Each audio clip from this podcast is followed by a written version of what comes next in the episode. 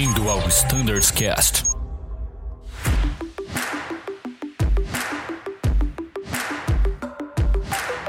Buenas pessoal, sejam bem-vindos a mais um episódio do Standards Cast. Meu nome é Thiago Biasdorf, faço parte do time de Flight Standards e hoje muito feliz de estar gravando mais um episódio para a frota iJet, falando de excelentes assuntos, atualizações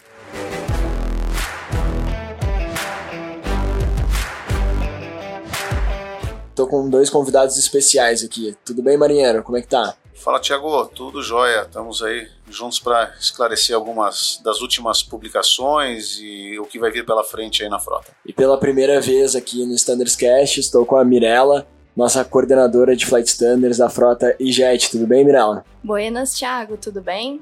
Maravilha. Então, começando por ti, Mirella. Novidade aí, ingressando no time de Flight Standards. Queria que tu se apresentasse um pouquinho para o nosso time uh, do EJET aí, quem é a Mirella, quando que entrou na empresa, fala um pouquinho aí de ti. Então, Thiago, meu nome é Mirella, Mirella Zambelli, eu tô na frota aí já há três anos, e agora eu topei o desafio de assumir a coordenação aí do Flight Standard do Embraer, com esse time maravilhoso. Maravilha, seja muito bem-vinda, desejo muito sucesso aí uh, nessa nova posição, desejo muitas realizações aí, então assumindo a coordenadoria. Eu desejo o RNPR genérico, o RFLEG pro E2, CPDLC pro E2, isso que eu desejo, Mirella. E uma revisão de SOP. Revisão do SOP, comitê de SOP no segundo semestre. Tenho vários desejos. Maravilha, então. E pessoal, falando um pouquinho da frota, a gente tem algumas atualizações relacionadas ao E2, algumas mudanças de procedimento. Recentemente a gente teve alteração no procedimento de liberação de Azutec. O que a gente pode falar dessa alteração, dessa novidade? Legal, Tiagão. Então vou começar com essa, tá? Uh, todos estão cientes aí que a gente tem alguns OIBs, né, que tratam da, do procedimento de acionamento de motores, né, em função das limitações que a gente tem hoje. E, infelizmente, a gente ainda tem alguns casos de, de colegas que acabam fazendo single engine, muito mais pelo fato de algumas bases vão pouco avião, então mudança, etc. Os casos que a gente teve realmente foi de esquecimento ali, é, mas a gente tem que estar atento, tá?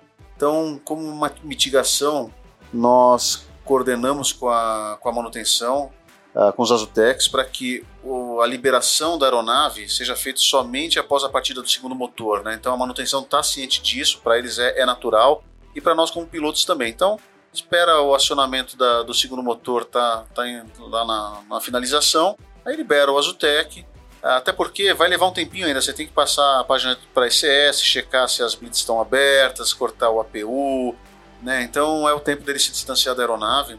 Então é isso. Tá dando a partida, beleza, parou, ah, libera trator, equipamentos, mantém o Aztec lá na, na, na escuta. É uma mitigação realmente para que a gente não faça o single engine, tá? Então esse é o ponto principal. Maravilha, então. E adicionalmente isso, uh, tem uh, a recertificação dos pesos máximos para a frota E2. O que, que mudou, o que, que foi certificado novamente e o porquê que essa alteração do peso máximo de decolagem é importante para nossa operação aqui na Azul. Então, Thiago, a gente teve essa mudança sim, baixou de baixou para 61.200, antes era 61.500, nosso peso máximo, né, de decolagem. Exatamente. É, isso já é previsto no FM, né? A empresa pode trabalhar com várias variantes. É uma decisão dela de acordo com o perfil do voo que a empresa faz, né? E essa pequena modificação de 300 quilos deixa a aeronave numa faixa de peso uh, onde as tarifas aeroportuárias ficam um pouquinho mais baixas, né? Então, a gente já fez isso no 195 em outros momentos, a gente fez isso com, com 320, com 21, é, o ATR também a gente ajustou. Enfim, é, é um, é, um, é um procedimento normal. Se amanhã a empresa identificar que é necessário aumentar o peso por uma questão, pô, vamos fazer voos mais longos, a gente está precisando disso, altera novamente, não tem problema. Então, basicamente, é uma RT que vocês já receberam, né, que foi publicada do AOM, do nosso SOP, e é isso. Hoje a gente tem o peso de 61.200 quilos com o máximo take-off weight. Muito bom, é importante lembrar né, que todas as taxas aeroportuárias são baseadas no peso máximo de decolagem. Né? Então, tô reduzindo isso, a gente tem a redução das taxas aí o que diminui o nosso custo operacional. É, em operacional nada muda, é apenas um número é. que você tinha decorado, você tem que saber o outro, é isso. Exatamente. Exatamente. Muito bom, então é, tá aí o motivo da, da mudança e o quanto ela é importante para nossa operação. Bom, outro assunto importante de a gente abordar aqui, de esclarecer também é a respeito da OEB 25, né? O que é importante a gente falar para os nossos aviadores a respeito dessa OEB? Tiago, o OIB 25, cara, ele foi publicado, né, baseado na documentação da PW, que é uma recomendação para que se suba nessa, nesse regime. Ah, qual que é a intenção? A intenção é que a temperatura do motor durante o, a, o, a, subida né, fique mais baixa, por isso que a gente está usando esse modo de subida, o Climb 2. O que, que ocorre? Uh, com as temperaturas mais baixas, uh, um possível problema que a gente tenha na frota, não ocorreu na verdade no, no, nos Embraer, foi tudo no 220, mas pode ser que ocorra, né? Uh, não tem hoje, até hoje nenhuma evidência. reduz a possibilidade de vazamento no case, né, no compartimento de, do quarto rolamento do motor. E como que a gente poderia detectar isso caso a gente não aderisse ao, ao, ao OIB, né, a essa recomendação? Era basicamente ficar monitorando o nível de óleo. Mas assim, para fins de evitar problema, né, assim, a gente antecipar uma manutenção não necessária do motor, a gente resolveu aderir a essa recomendação. Isso deve se ficar na, nativa aí até final do ano que vem. Tá? Então, muito provavelmente a gente vai incluir de forma de revisão de SOP e acabar com o EB25. Tá? Isso deve acontecer em breve.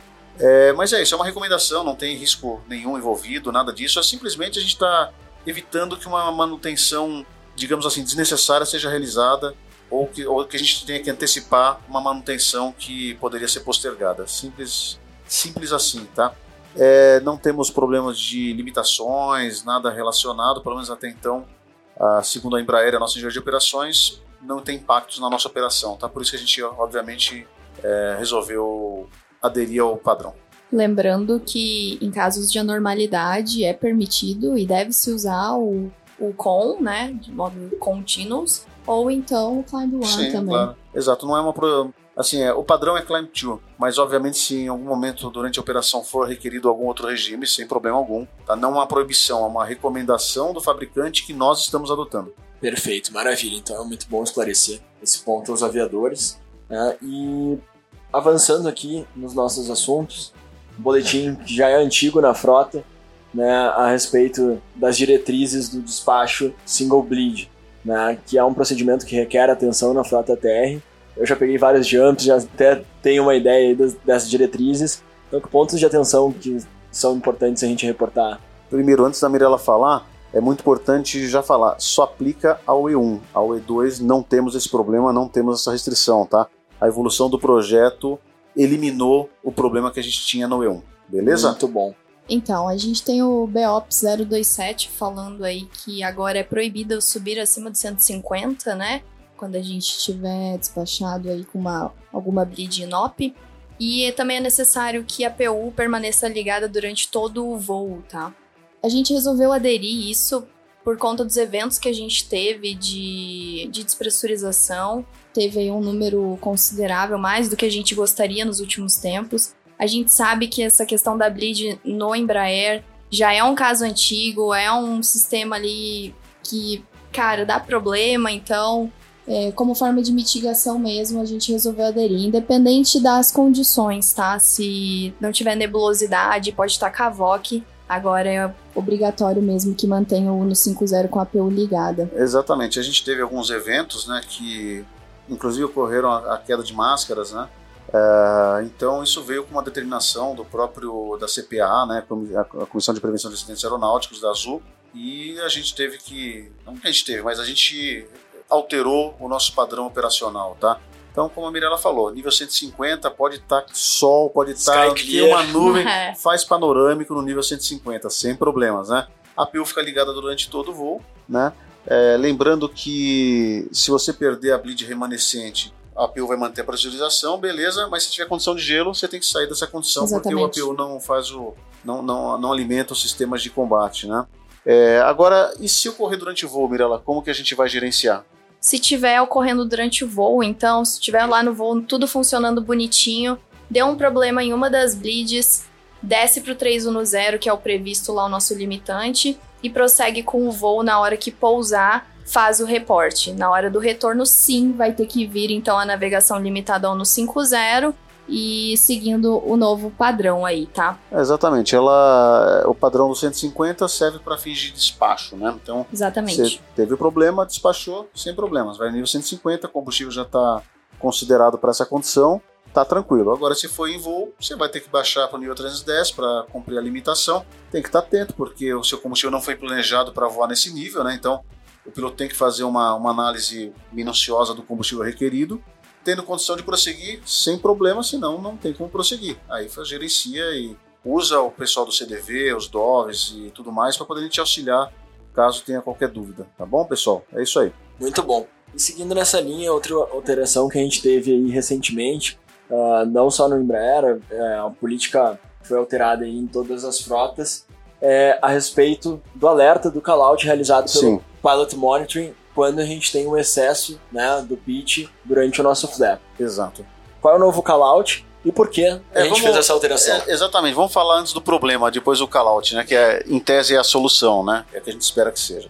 É, quando você busca a documentação da Embraer né, sobre a questão do contato da cauda com o solo, né, no, em eventos de T-Strike, uh, o E1 ele tem um número de 10 graus, com asas niveladas. Né? Uh, já o E2 tem um número de 9,7 graus. É muito próximo, na verdade. Né? A gente tem a impressão que um avião é muito mais crítico que o outro, mas é uma diferença muito pequena. Né? Então, ou seja, o anúncio que a gente tinha no nosso SOP, que falava quando você estiver próximo dos 10 graus, fala o anúncio lá de monitor pitch, né? Os 10 graus, em tese, se, se você tiver com o avião pesado, com o, o amortecedor comprimido, você tem a chance de ter um evento de T-strike, tá? Resolvemos fazer uma adequação e considerar 8 graus para fins de anúncio de, do Pallet Monitor. Né? Então, você está próximo dos 8 graus ali. Qual que vai ser o nosso anúncio? Não mais Monitor Pitch, vai ser Pitch Pitch. Tá? É muito mais intuitivo e fácil. Basicamente, você está anunciando o que você está vendo ali. Tá? Em relação à diferença do E1 e E2 operacional, o pessoal fica muito tenso com a questão do E2, né? Mas eles têm o mesmo comportamento, pessoal. O ângulo é praticamente o mesmo, tá? O que importa é o monitor estar tá realmente atento. Viu que o colega está próximo dos 8 graus, 8 graus indicação lá de pitch no PFD, não tem nada a ver com pitch trim de compensador, é, é, é, outra coisa, tá? É realmente o pitch da aeronave ali. Faz o anúncio pitch pitch e aí o colega vai tomar a decisão se ele vai descontinuar a aproximação, se ele vai CD, aí vai ser conforme o cenário encontrado, tá? Gerenciamento, né? Gerenciamento. Maravilha, então o novo callout, pitch pitch, né, e também o novo limite de 8 graus uh, foi alterado aí através da RT do AOM1, correto? Exatamente, isso aí. Bom, pessoal, e falando um pouquinho de Santos Dumont, esse aeroporto tão importante para a operação da Azul, que cada vez uh, a gente amplia mais os destinos, né? Partindo desse aeroporto, com tanto com a frota Embraer quanto a frota 320, que novidades que a gente tem lá no Santos Dumont, e também a gente tem um, uma atençãozinha a um determinado procedimento aí, o que vocês podem falar? Exatamente. Bom, a gente iniciou as operações Santos Dumont agora no mês de abril, para fins de, do processo de certificação do RNPAR, mas foi a primeira operação comercial da Azul, transportando passageiros a um voo produtivo. Uh, primeiro voo que nós fizemos, né, eu estava tripulando essa, essa aeronave, é, já saiu com 138, né? Até os jumps estavam ocupando. Né? Então já utilizamos na máxima performance, né? É, o avião teve um comportamento maravilhoso, assim, impressionante, tanto na RPR quanto o comportamento dele, decolagem, pouso, foi muito legal. Mas temos um ponto de atenção que é importante, está em Notan Azul, né? então agora a gente vai ter esses voos vão entrar na malha mesmo, vão ficar definitivos no São Dumont, é, que é a questão enquanto a gente tem essas limitações das falhas de bleed pack na, na aeronave, os OIBs, a gente não pode decolar com SS off. Né? As bleeds têm que estar tá, uh, tem que estar tá abertas durante a decolagem. É o mesmo problema que a gente tem na, durante a, o single engine taxi out. Né? Isso traz uma limitação em torno de 500 a 600 quilos. É, para os voos curtos não traz limitação para a aeronave, mas pode ser que em voos mais longos aí a gente tenha algum tipo de limitação. Tá? Então a mensagem é quando você for rodar a performance para passar para o Dove, você sempre lembrar de considerar ECS on, ou seja, as bleeds vão estar tá abertas para fins de decolagem. É isso aí. Lembrando que esse problema será resolvido em breve, né, marinheiro? A previsão, segundo a Embraer, aí é junho, julho, para corrigir esse problema, que é uma, um problema de software do FADEC uma mesmo. de FADEC, isso Exato. aí. Estamos na torcida porque a solução desse problema é, dessa revisão do FADEC vai tirar todos esses problemas dos OIBs de partida, né, os problemas que a gente tem, e vai autorizar a gente fazer o single engine taxi out, que é uma coisa que é doída no E2, você acionar e para 33 de Campinas, ficar 15 minutos com os dois motores rodando ali. Então vai ser muito bom. Maravilha, então. E2 no Santos Dumont, então, é uma realidade, só fica o ponto de atenção aí quanto ao ACS. Então, pessoal, antes de finalizar, queria trazer é, que vocês trouxessem aí os próximos passos, né? O que está acontecendo no Flight Standards e JET, né? O que, que vocês estão trabalhando nos projetos, certificações, o que, que é legal falar aí para o pessoal?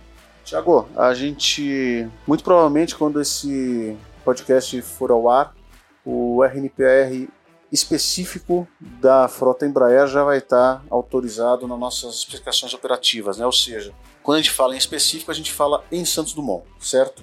O que, que ocorre? A gente tem aeronaves E1 modificadas que podem fazer procedimentos abaixo de 0.3 e outras que não podem, que não foram modificadas mas isso não quer dizer que o RNPR genérico, ou seja, as outras pistas que não são Santos Dumont, estejam autorizadas, porque a gente tem uma limitação na EO. A nossa EO limita em 0.3. É uma questão burocrática, tá?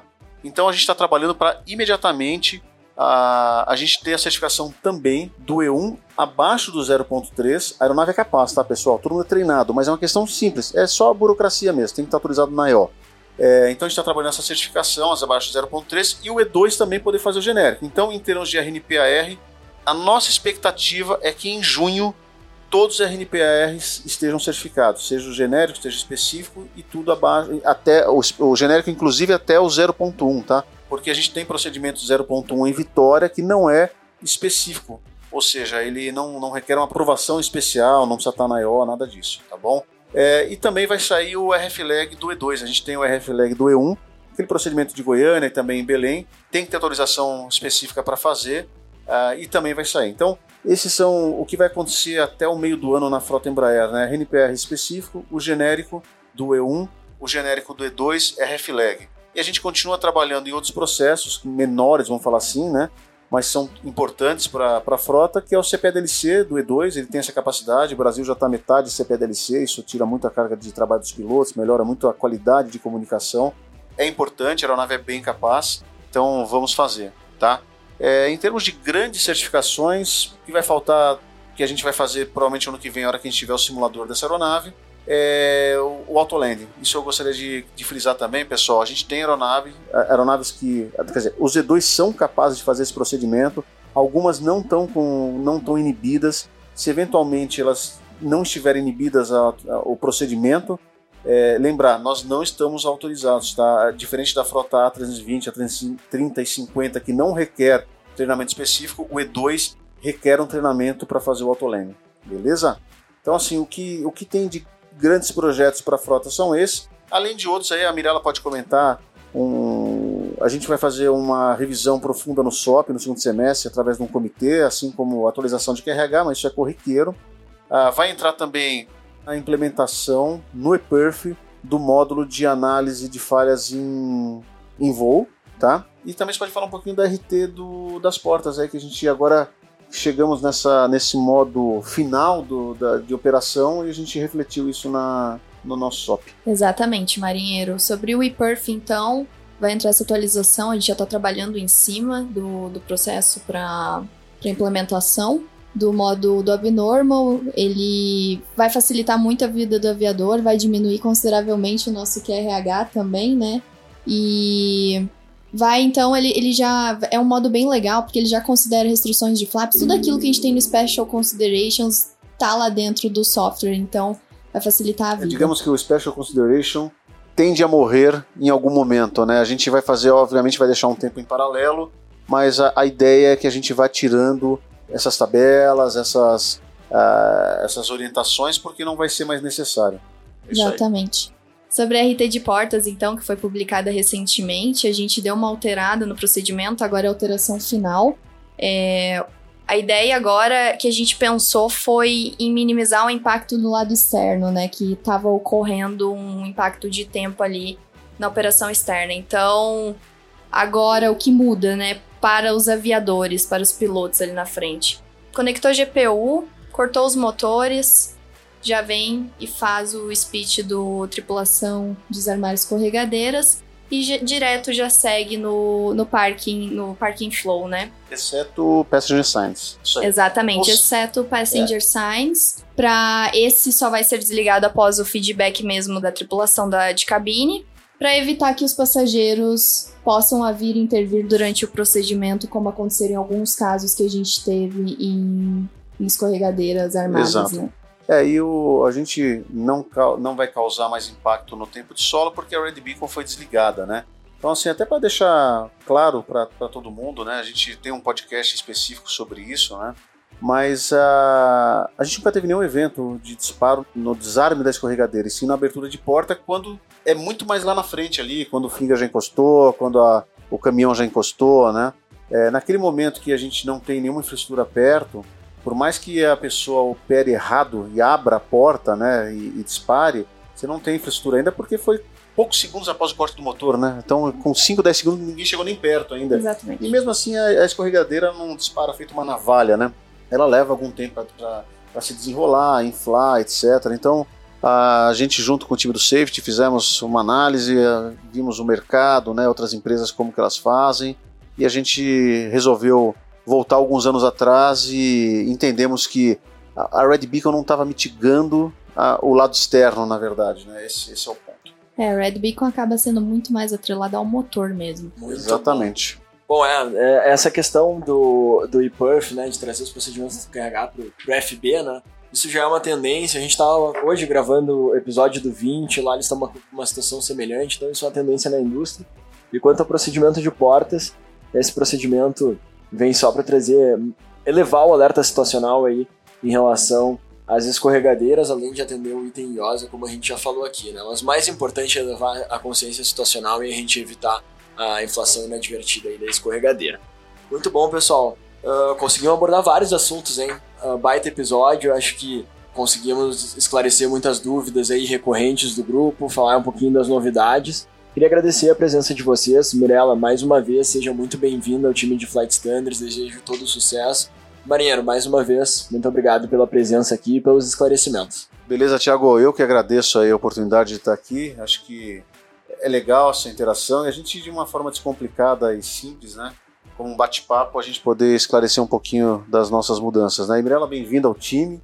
Espero que você venha para nos ajudar muito aí, precisamos. E esse toque feminino na frota vai ser muito legal, cara. Gente, muito obrigada pelo convite. Adorei estar aqui com vocês hoje e também poder contribuir, né, com o grupo, com a frota do EJET. Então, também aos aviadores, o que precisarem, só chamar, tem e-mail aí disponível, telefone, contato.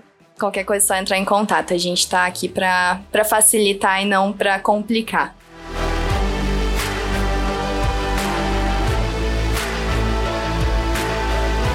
Maravilha, então, pessoal. Muito obrigado pela audiência. Caso de dúvidas, e-mail standardscast.voeazul. Estamos sempre à disposição. Grande abraço e bons voos. Tchau!